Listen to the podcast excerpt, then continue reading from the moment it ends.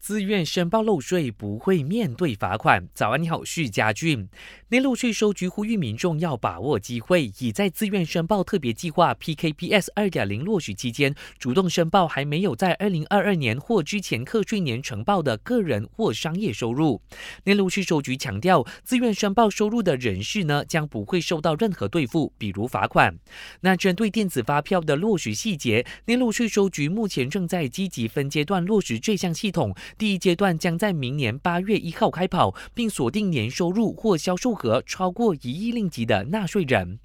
柴油供应短缺两天内解决。国油贸易公司 PDP 证实，旗下部分加油站正在面临柴油库存耗尽的问题。据前看到，国油发文告证实，将在二十四到四十八小时内运输额外的柴油补给，要民众不要担心。国内贸易及生活成本部长纳杜阿米站就表示，他已经要求国油公司提交涉及的油站名单，好让政府能够进行全面监督，同时必须提交一份完整等报。告说明事件起因。